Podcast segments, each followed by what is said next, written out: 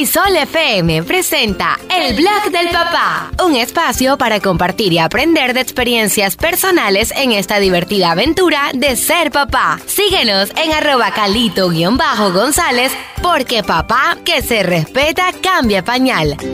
Muy buenos días a todos nuestros oyentes, a nuestros seguidores en el blog del papá. Estamos muy emocionados de estar aquí con ustedes una semana más, compartiendo tips, recomendaciones de profesionales y sobre todo aprendiendo, aprendiendo en conjunto en esta labor tan hermosa de ser padre. Hola Nicole, ¿cómo estás?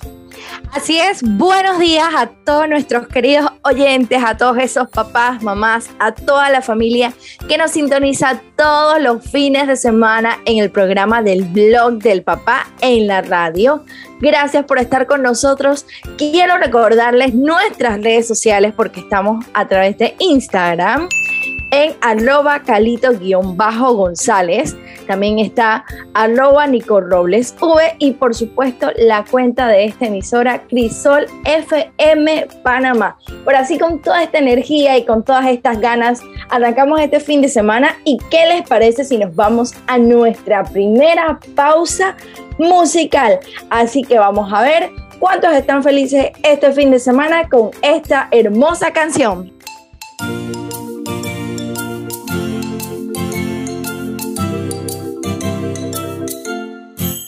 Si estás feliz, feliz, feliz, aplaude así. Si estás feliz, feliz, feliz, aplaude así. Si estás feliz, feliz, feliz, aplaude así, aplaude así. Si estás feliz, feliz, feliz, aplaude así.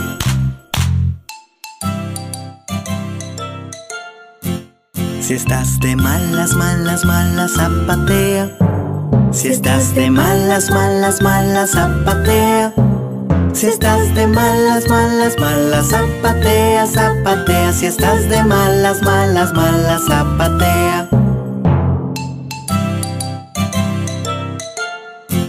Si tienes miedo, miedo, miedo, di o no. Oh no. Si tienes miedo, miedo, miedo, di o no. Oh no. Si tienes miedo, miedo, miedo, di o no. Di o no. Si tienes miedo, miedo, miedo, di o no. Oh no. Sueño, sueño, sueño, dormirás. Si tienes sueño, sueño, sueño, dormirás. Si tienes sueño, sueño, sueño, dormirás, dormirás. Si tienes sueño, sueño, sueño, dormirás.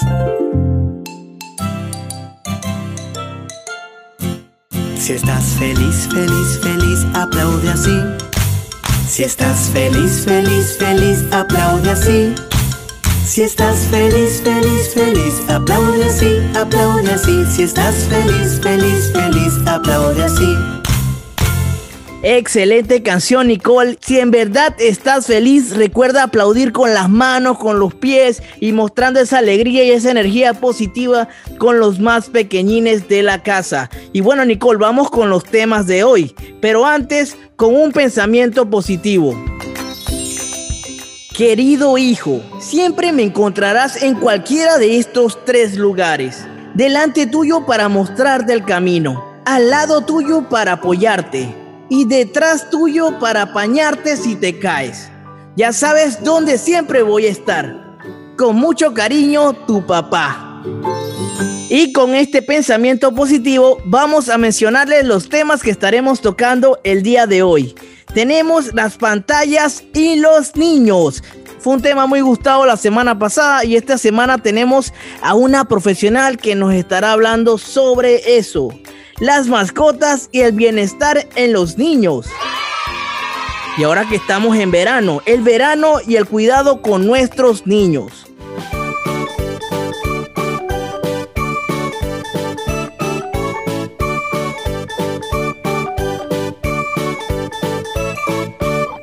Así es, Carlitos, este fin de semana estos temas están buenísimos, tratando del tema de las pantallas para cómo cuidar a nuestros pequeños, las mascotas y este sol de verano que está tan intenso que por eso vamos a darle muy buenas ideas para cómo cuidar a los pequeños en casa. Pero ahora vámonos a otra pausa musical que va ligada con el tema que vamos a hablar a continuación. Así que vamos a oír ese tema que yo sé que todos en casa desde muy niños lo escuchaban y se llama Yo tenía 10 perritos.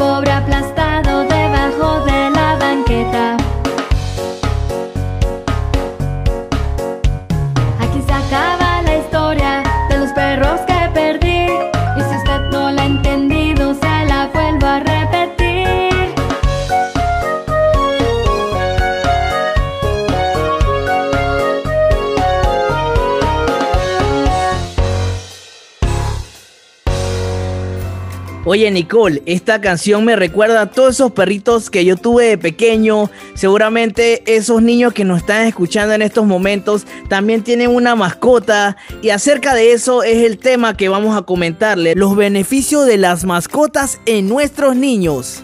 Empezando porque cuando un niño tiene una mascota, ellos le transmiten valores. Y tú dirás, oye, ¿cómo es eso? Bueno, valores como la empatía, el amor incondicional, el respeto, la responsabilidad, compasión, la fidelidad.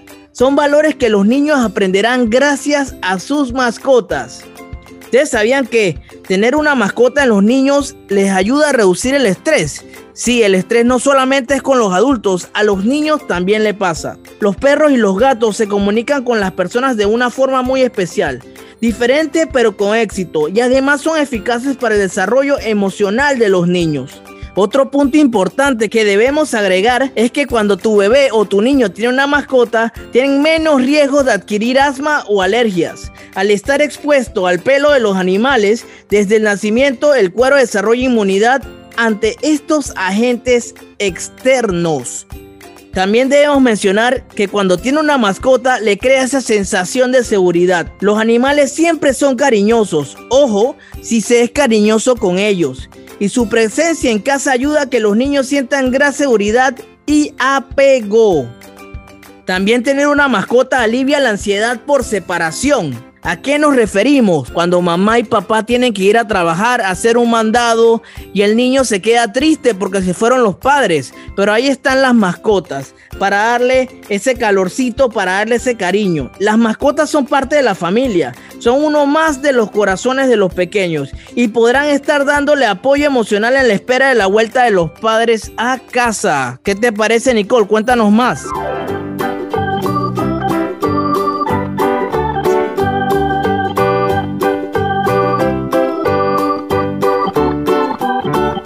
Es súper interesante todo lo que nos acabas de compartir, pero yo también tengo por acá otras cosas que benefician a los niños cuando tienen mascotas y está la autoimagen positiva. Dice que el amor incondicional y la compañía constante de un perro o un gato fiel o más de uno hará que los niños se sientan importantes. Imagínate, o sea, que los ayudan a tener más confianza en ellos mismos. Dice que mejora las relaciones con otras personas. Los niños que se unen emocionalmente a sus mascotas son más capaces de establecer buenas relaciones con otras personas. También dice que mejora y reduce la agresividad.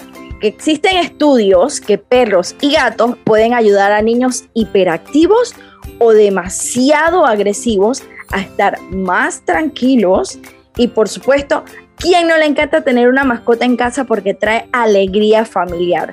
Y las mascotas, eso es lo que hacen, se encargan de aportar alegría y unidad a la familia. Así que ya saben, a la hora de escoger una mascota y tomar esta decisión definitivamente que va a ser la mejor elección porque tiene todos estos beneficios increíbles tanto para los niños como para papá y mamá.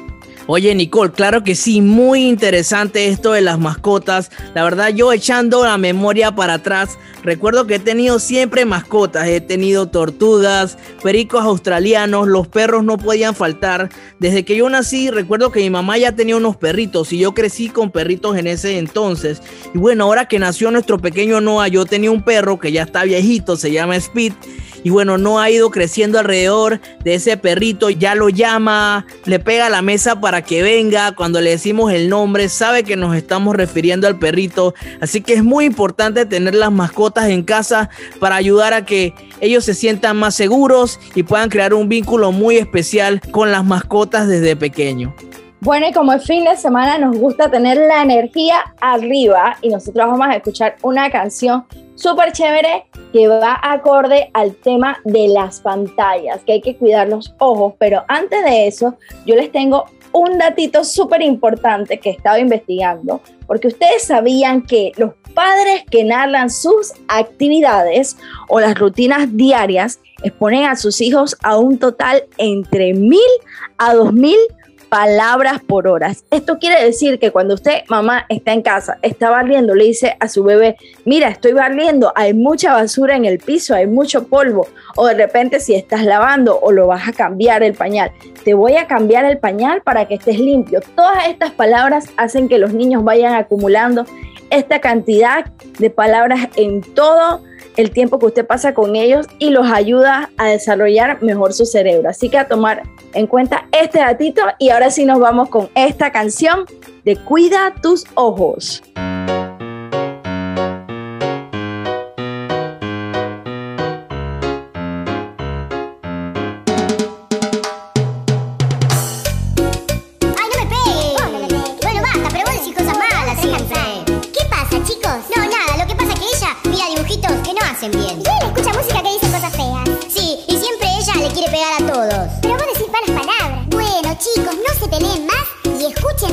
Cuida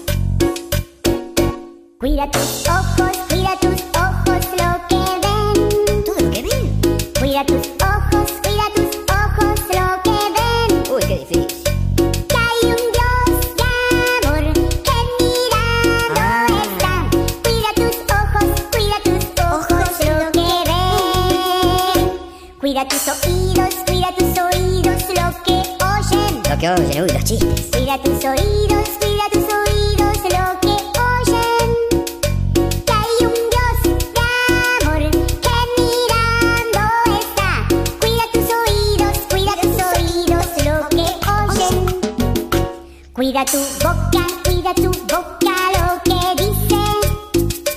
Cuida tu boca, cuida tu boca lo que dice.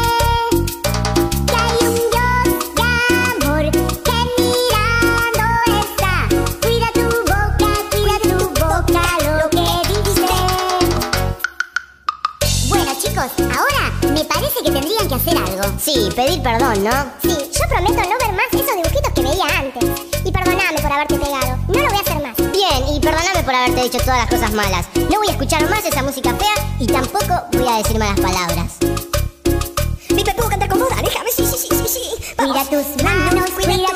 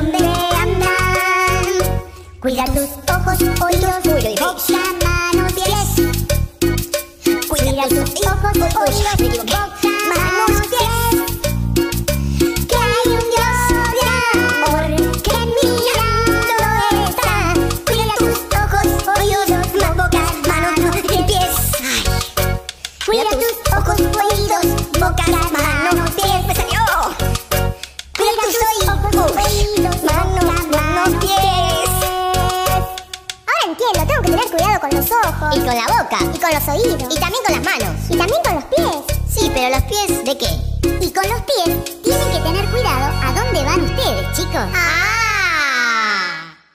Oye Nicole, ya estamos de regreso y como dice la canción, a cuidar nuestros ojos por lo que vemos y a cuidar nuestros oídos por lo que escuchamos. Y ahora vamos con un segmento muy querido por toda nuestra audiencia, por esos papás que nos escuchan y por esos niños también que están pendientes al blog del papá todas las semanas. Y es el segmento Mi Pediatra. La semana pasada tocamos muy por encima el tema de las pantallas y los niños pequeños. Y eso es muy importante de con profesionales. Por eso el día de hoy tendremos de invitada a una neuróloga pediatra que nos estará hablando más sobre el tema. Y hoy es el turno de Nicole con el segmento Mi Pediatra. Mi pediatra. Bueno, en el día de hoy tenemos una súper invitada, como todos los fines de semana, tenemos a especialista y hoy nos acompaña la neuróloga pediatra Silvia Velarde. ¿Cómo está? Cuéntenos. Hola, buenos días. Mi nombre es Silvia Velarde, soy neuróloga de niños. Trabajo en el Instituto Internacional de Neurociencias en el Hospital Punta Pacífica y soy rotaria. Un gusto, querida Silvia. Gracias por acompañarnos esta mañana. Queremos empezar con este tema tan importante, una relevancia que tiene para que nuestros papás en casa tomen precaución de todo lo que están haciendo sus pequeños.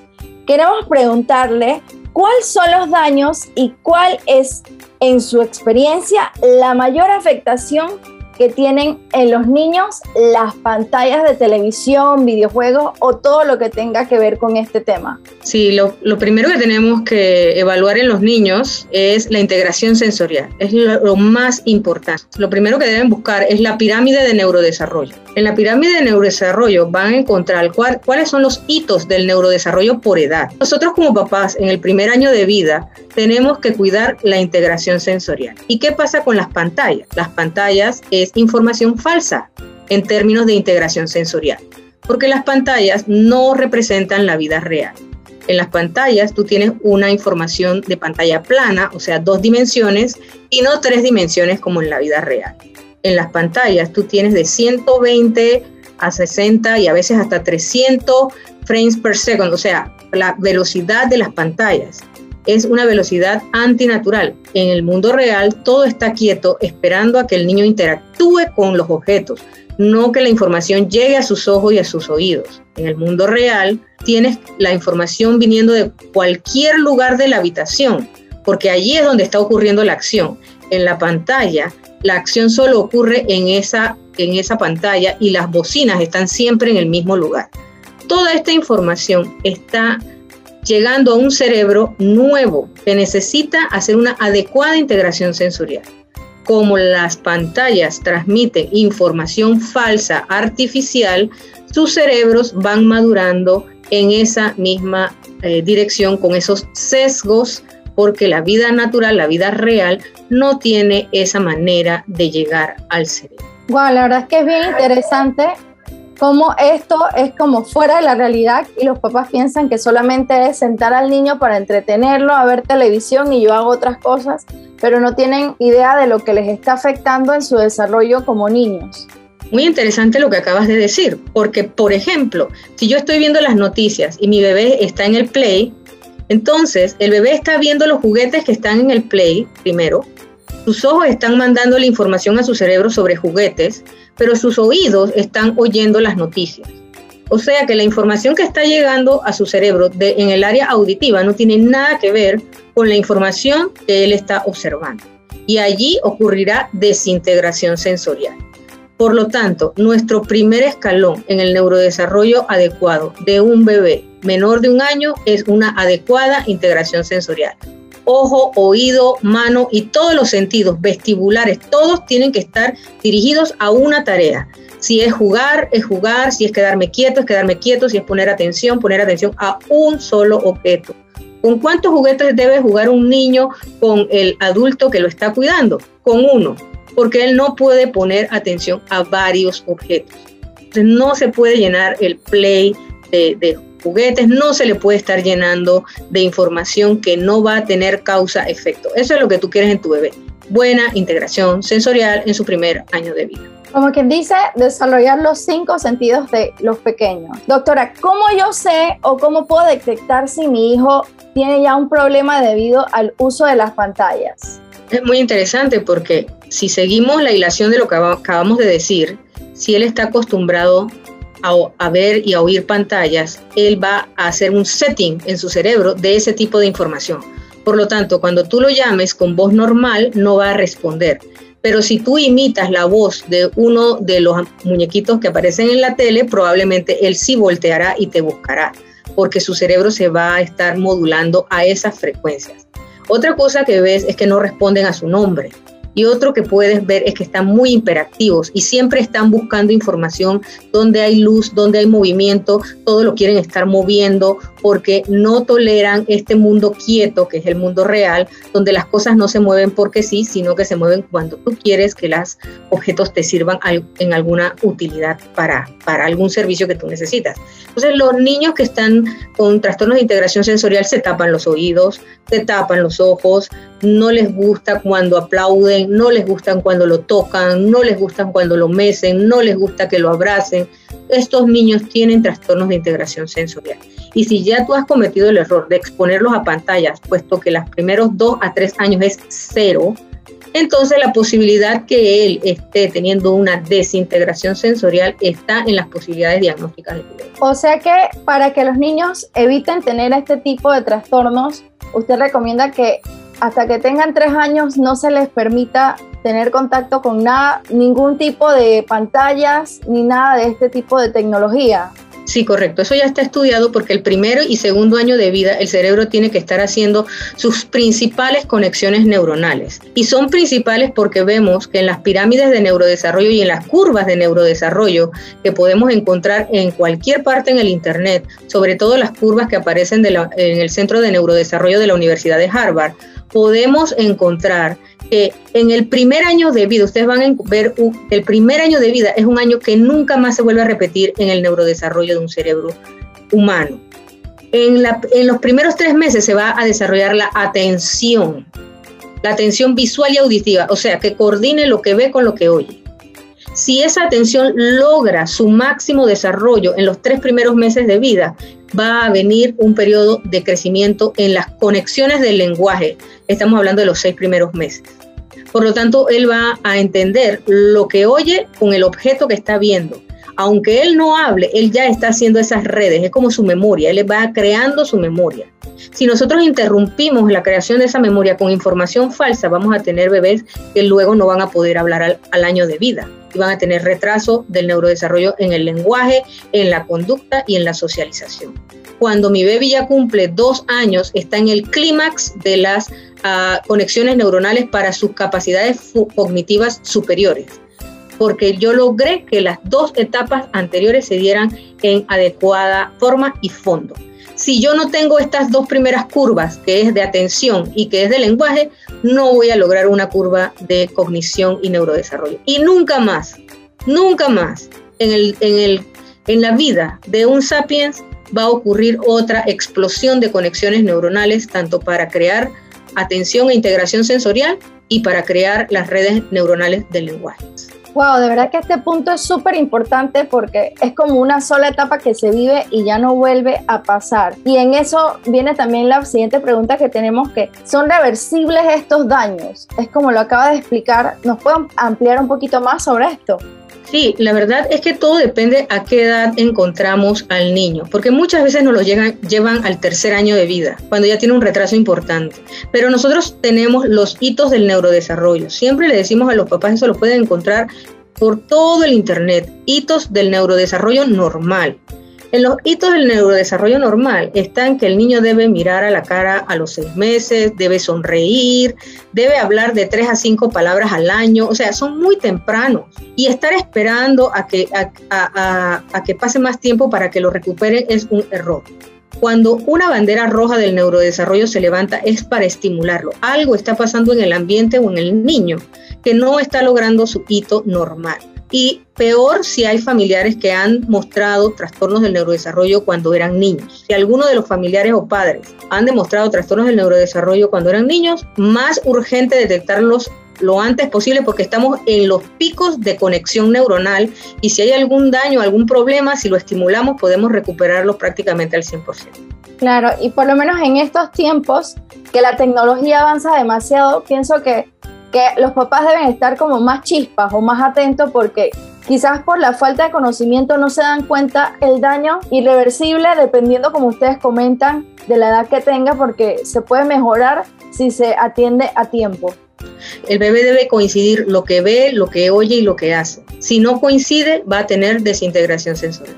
Y si coincide, va a tener una buena integración sensorial y una buena memoria. Es lo que tú quieres cuando él esté más grande, que él se acuerde para qué y qué son las cosas, para qué son, cómo se manipulan, eso es lo que tú quieres. Por eso es que una estrategia muy importante es el aprendizaje sin error. Uno utiliza los objetos de forma adecuada para que el niño no se equivoque a la hora de manipularlos eh, y pueda aprender más rápido y mejor.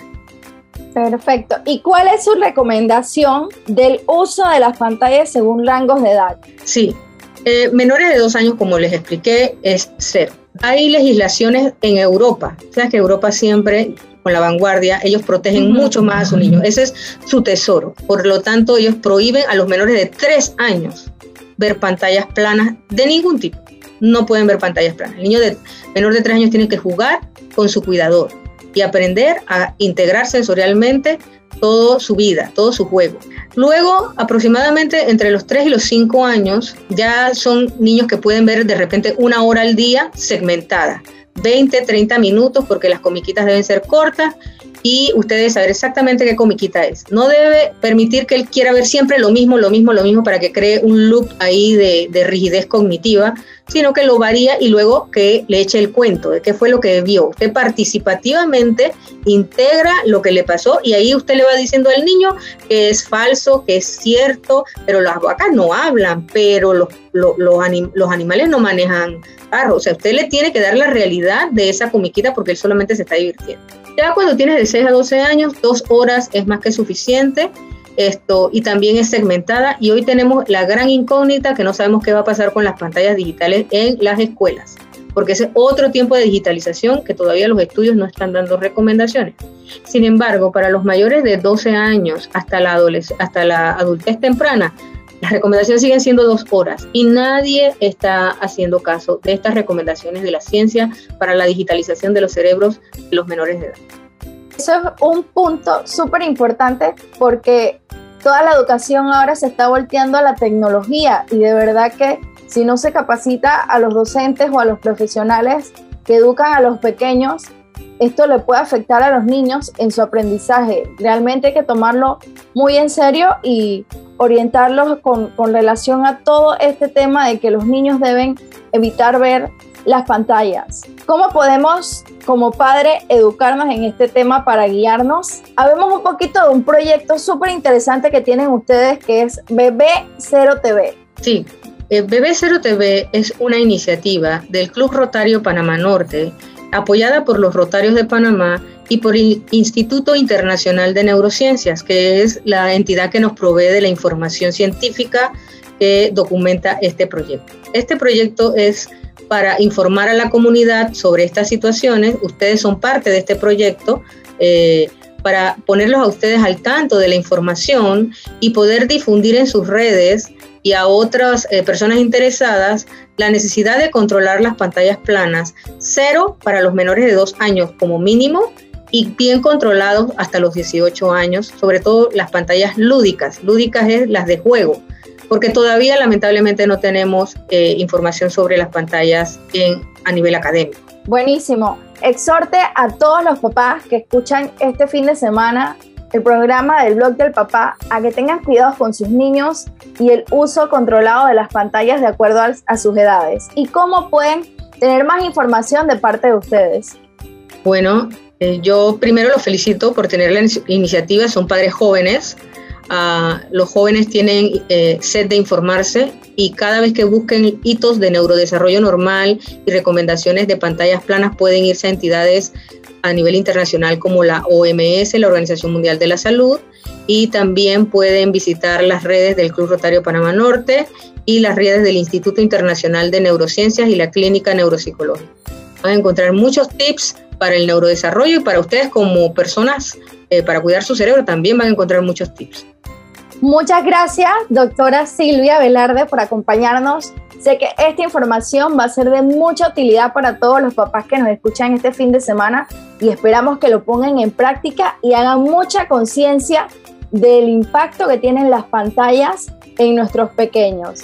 Oye, papás y mamás que nos escuchan todas las semanas, espero hayan tomado todas estas notas muy importantes que nos ha dejado la neuróloga pediatra el día de hoy. Es muy importante que prestemos atención en esos primeros años de vida de nuestros bebés, porque son fundamentales en el desarrollo de su cerebro. Y ustedes como papás tienen que estar ahí pendientes con ellos, enseñándoles nuevas palabras, compartiendo más. Ellos necesitan esa interacción menos pantallas y más interacción. Y nos vamos con un segmento muy querido, el segmento Los niños dicen. Los niños dicen. Hola, me llamo Solange y les voy a hablar del blog del papá. Cuídense mucho. Saludos a mis abuelos, a mi mamá y a mi Hola, quiero mandar un saludo a mi papá, Luis Suárez, hasta la Revolución de la Chorrera.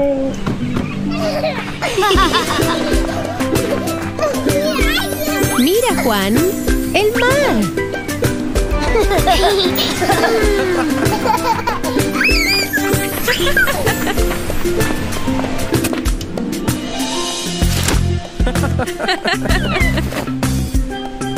¡Wow! ¿Viste ese cangrejo, Juan? No tan rápido, chicos. Deben ponerse bloqueador para no quemarse bajo el sol. Si quieres ir a nadar, frota bien. Echa bloqueador y frota bien. No te olvides de tu espalda ni debajo de tus mangas. Si quieres ir a nadar, frota bien.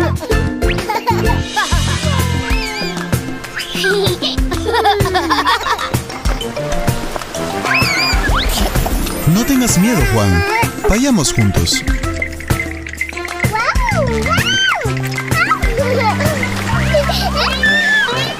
Si al mar quieres entrar, pisa bien.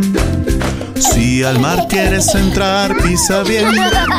El agua viene y va, de arena te llenará. Si al mar quieres entrar, pisa bien.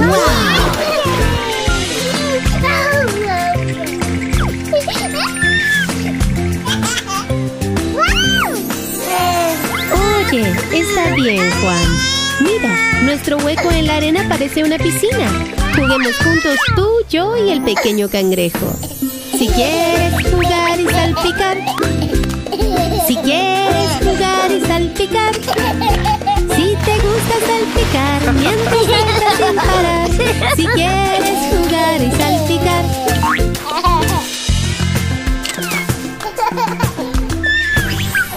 La verdad que una de las partes que más me encanta del programa es que está lleno de melodía, de buena música y ya nuestro pequeño Noah también estuvo yendo en estos días a la playa, en días pasados a la playa, y de eso es lo que vamos a estar hablando en este momento. El cuidado que nosotros como padres debemos tener con nuestros pequeños a la hora de ir a la playa y para eso tenemos un par de tips para que ustedes en casa tomen nota porque el sol está muy fuerte y deben tener cuidado con sus pequeños. Y el primer datito es que deben evitar ir con bebés menores de 6 meses. Y si estos pequeños los llevan, tienen que llevarlos súper cubiertos para que no tengan exposición al sol ni se vayan a sofocar.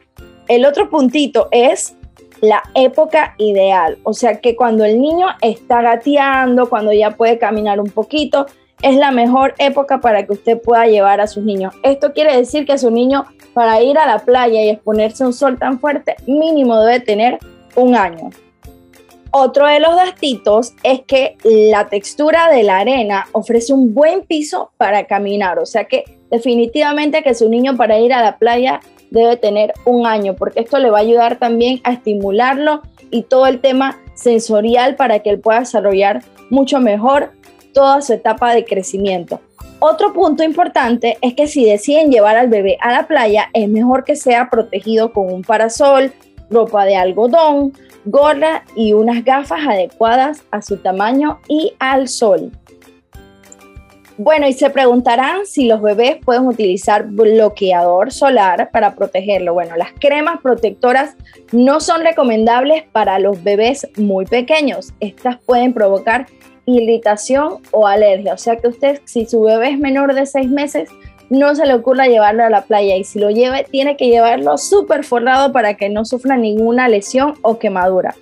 Otro datito para todos esos papás en casa es que debe evitar los rayos del sol del mediodía, ya que por la falta de sudoración en los bebés se puede presentar un ataque de calor sin que los padres se den cuenta. El mejor horario es entre las 9 y 10 de la mañana y después de las 5 de la tarde.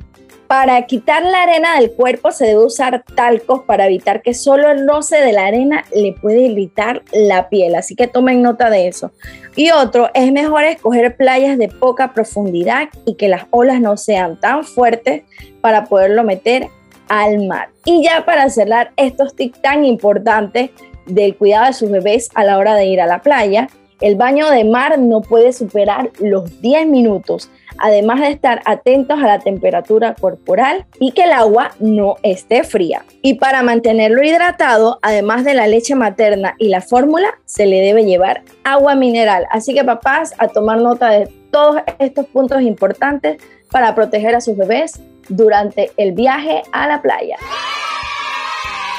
Oye Nicole, muy interesante todos esos datitos que nos has dado el día de hoy acerca de nuestros bebés y su primera visita a la playa. La verdad que nosotros tuvimos la experiencia de llevar al pequeño Noah en días pasados que cumplió 7 meses y fue una experiencia única, solo que como saben en estos días hemos tenido rayos de sol muy fuerte, así que el pequeño Noah estuvo de lejitos de la playa, estuvo en su ranchito con sombrita. Lo que hicimos fue que le traímos arena en un balde para que él pudiera meter los pies y sentir esa textura, porque tampoco vamos a poner a los pequeños en la arena caliente, la arena se pone muy caliente, así que papás, Espero hayan tomado notas a la hora de llevar a sus pequeñines a la playa por primera vez.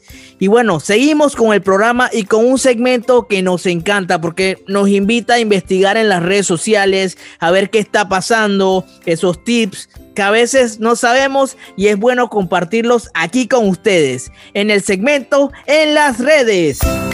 En las redes.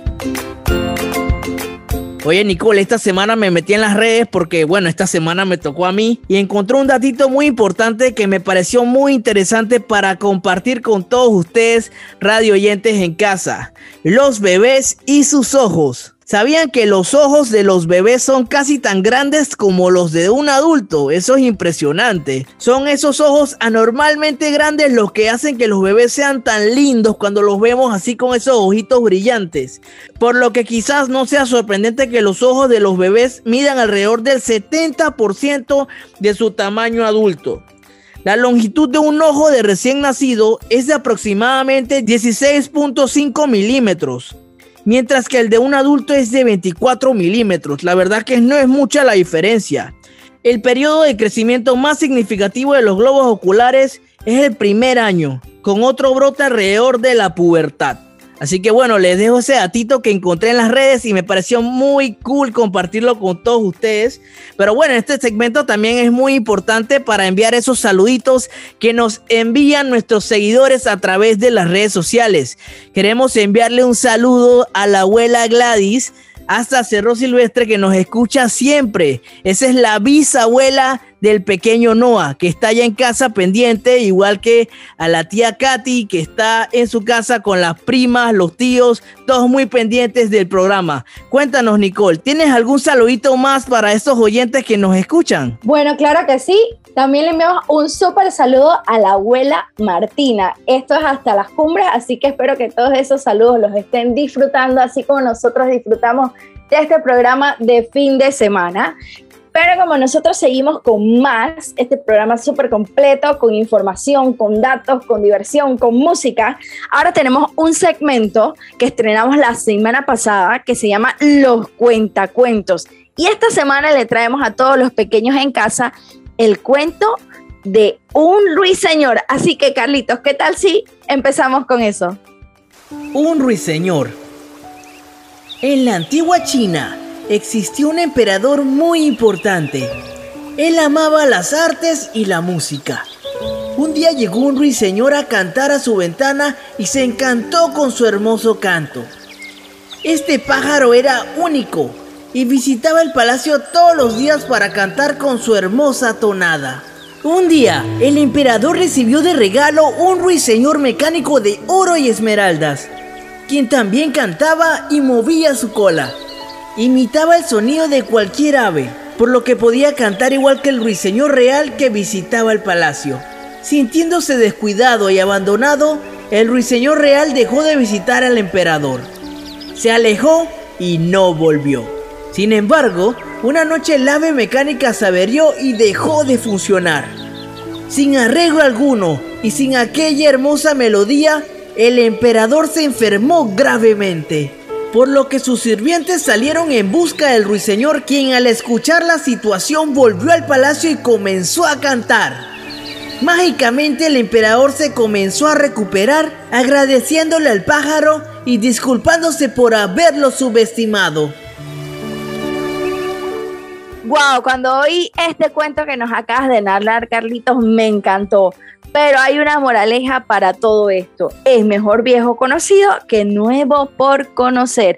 Así que imagínense ese emperador que cambió al ave que le alegraba todas las mañanas por uno de mentira. Así que a tener mucho cuidado. Así es, Nicole, a tener mucho cuidado y a cuidar esas amistades de toda la vida. Oye, Nicole, y bueno, la parte más triste hasta ahora es que ya estamos llegando a la parte final de este programa, pero no nos queremos despedir sin comentarles qué vamos a traerle la próxima semana. Usted sabe que nosotros estamos siempre buscando todos esos temas importantes para que papás en casa puedan aprender, puedan aprender. Y hay una etapa muy importante que está por empezar y es el regreso a clases. Estaremos hablando de ese regreso a clases, vienen lo que son las clases virtuales. También contaremos con un especialista en psicopedagogía que trabaja siempre con los niños y nos estará comentando acerca del estrés infantil, así que muy pendientes. Definitivamente que la próxima semana usted tiene que estar pegado al blog del papá en la radio porque estos temas van a estar buenísimos y de seguro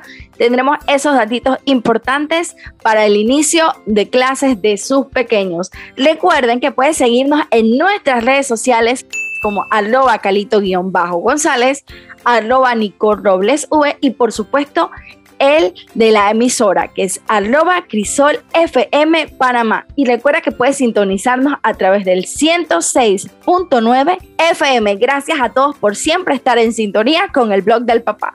Así es, Nicole. Muchas gracias a todos ustedes por escucharnos una semana más aquí en el blog del papá, aprendiendo, compartiendo sus experiencias. Recuerden que pueden estar pendientes a nuestras redes sociales, compartirnos sus experiencias para que podamos seguir aprendiendo en conjunto con la familia del blog del papá. Y recuerden, papá que se respeta, cambia pañal. Y nos vamos con buena música para continuar el fin de semana.